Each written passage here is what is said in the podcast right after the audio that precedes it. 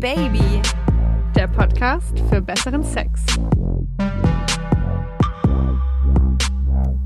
Ladies and Gentlemen, hallo. Schön, dass ihr zuhört bei einem neuen Oh Baby Hörer Quickie. Auch von mir, hallo. Das heutige Thema braucht die passende Melodie, weil sie wie ein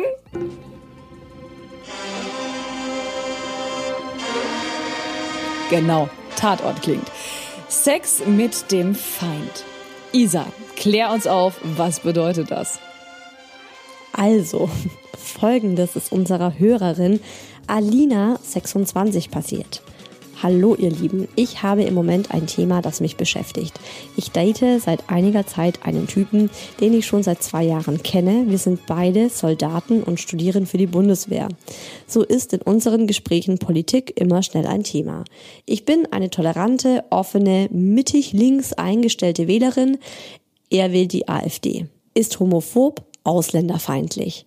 Uns trennen Welten nicht nur in der Politik, auch bei Themen wie Feminismus, Homosexualität, gesellschaftliche Solidarität. Wir können wahnsinnig gut und respektvoll diskutieren, aber ab einem Punkt merken wir, dass wir einfach grundlegend unterschiedliche Werte haben. Mir bricht das jedes Mal das Herz, denn ich kenne ihn als liebevollen, guten Menschen, aber seine Sicht auf die Welt widerspricht meinen tiefsten Überzeugungen und Werten. Ich frage mich, ob das auf Dauer funktionieren kann. Also, ich fange mal an. Nice Thema. Sehr, sehr geil, dass du, liebe Alina, uns ein Stück weit Einblick in dein Liebesleben schenkst. Ich kenne das. Also diese Anziehung, die von einem Mann ausgehen kann, der aber eine komplett andere Wertevorstellung hat als du selbst. Ähm, sind auch bei mir ein paar Ex-Freunde darunter, ob das jetzt ähm, äh, vom Glauben her war. Ich meine, ich hatte ja doch den ein oder anderen Araber und Türken, die tatsächlich auch noch ein bisschen andere Wertevorstellungen hatten.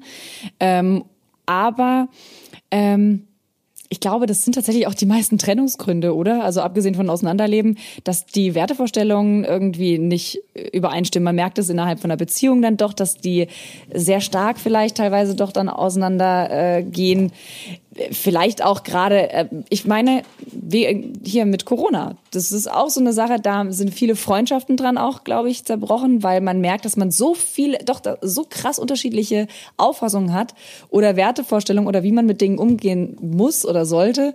Ähm, ich glaube, dass das tatsächlich ein sehr häufiger Trennungsgrund ist. Ähm, auch die Lebenseinstellung. Gut, in dem Fall muss man jetzt sagen, in deinem Fall, dass es schon sehr krass unterschiedlich ist.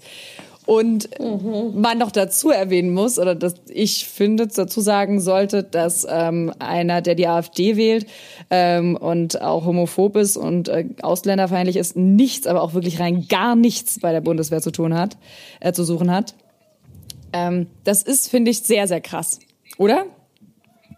Was sagst du? Also, boah, diesen, nein, also boah, ich weiß nicht, mich schüttelt es am ganzen Körper, wenn ich mir das vorstelle, dass ich mit so einem Typen mein Bett teilen müsste. Ich könnte das absolut überhaupt nicht. Das würde für mich nicht mal in einem Raum gut gehen. Und das klingt jetzt vielleicht auch super krass.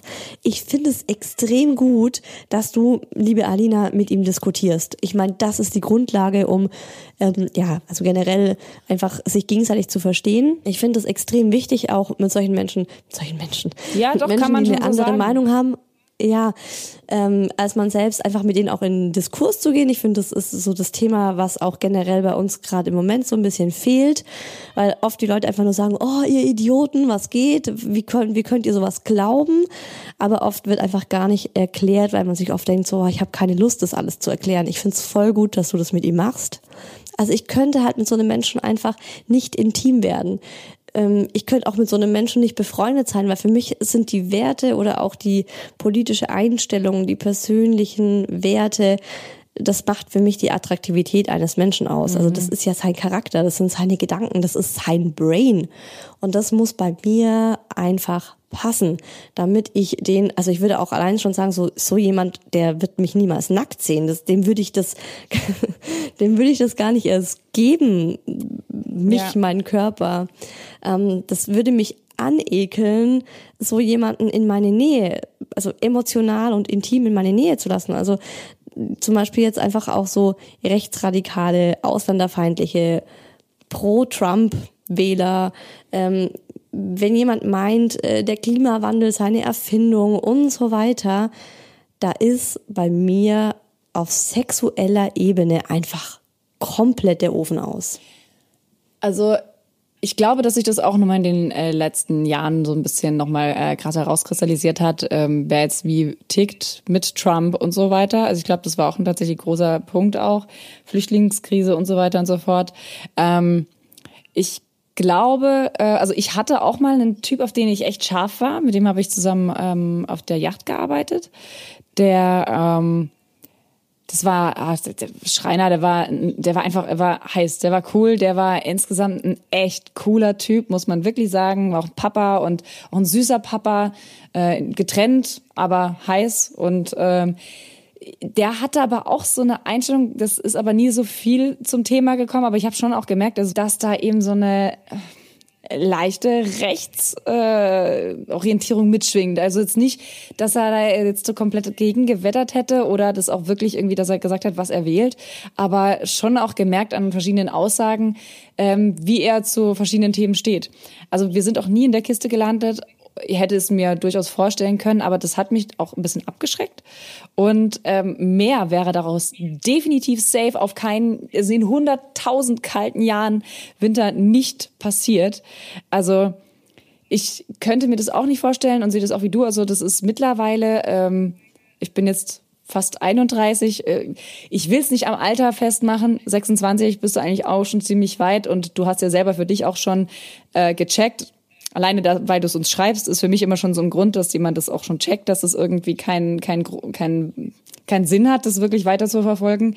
Ähm, das, meine Meinung, hat auch absolut null null Zukunft. Also wirklich null. Also wenn man so dermaßen unterschiedlich das so denkt. Krass, so radikal. Äh, ist so. Mhm. Ist, ist so. Das mhm. hat keine Zukunft. Auf gar keinen Fall. Also das ähm, würde mich, ähm, also bitte, wenn das, wenn das eine Zukunft hätte, mit so krass unterschiedlichen ähm, Wahrnehmungen, nur weil der Sex gut ist und man sich auf anderen Ebenen vielleicht gut versteht, das hat mhm. aber nicht auf die Zukunft. Wie, wie würdest du denn die Kinder erziehen wollen? Wie würdest du denn mit, der, mit den Familien? Die würden ja auch nicht harmonieren. Also das sind so Sachen, das würde niemals funktionieren. Wenn der Sex dir so wichtig ist und der Kerl ansonsten, okay, enjoy. Ich persönlich muss aber auch sagen, ähm, der Verstand ist somit das sexieste Teil an einem Mann auch an meinem, mhm. ähm, abgesehen von seinem Arsch. Aber ähm, der Verstand und was in seinem Kopf vor sich geht, ist so scharf.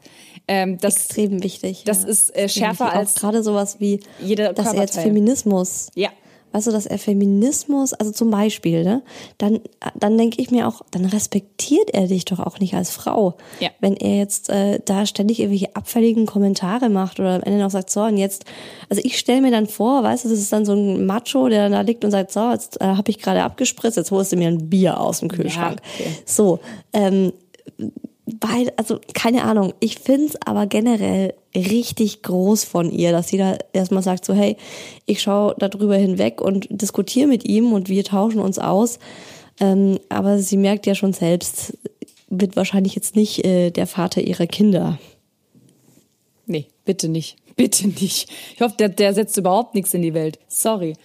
Ähm, also ich bin da, ja, wie du sagst, in deinen Worten radikal, aber ich kann da nicht einen Funken Gutes daran finden, ähm, solche Einstellungen weiterzugeben und äh, ähm, mehr, mehr, mehr Hass und mehr, mehr, mehr Angst zu, zu verbreiten. Da bin ich halt einfach kein Freund von. Also bitte, bitte, bitte, bitte, denk da ganz gründlich drüber nach. So, das ist unsere Meinung zu diesem Thema.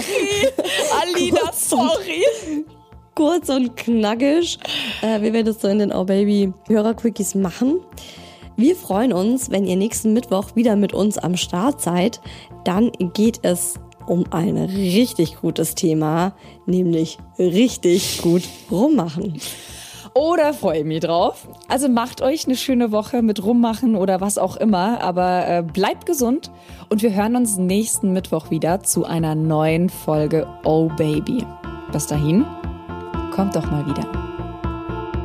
Oh yeah.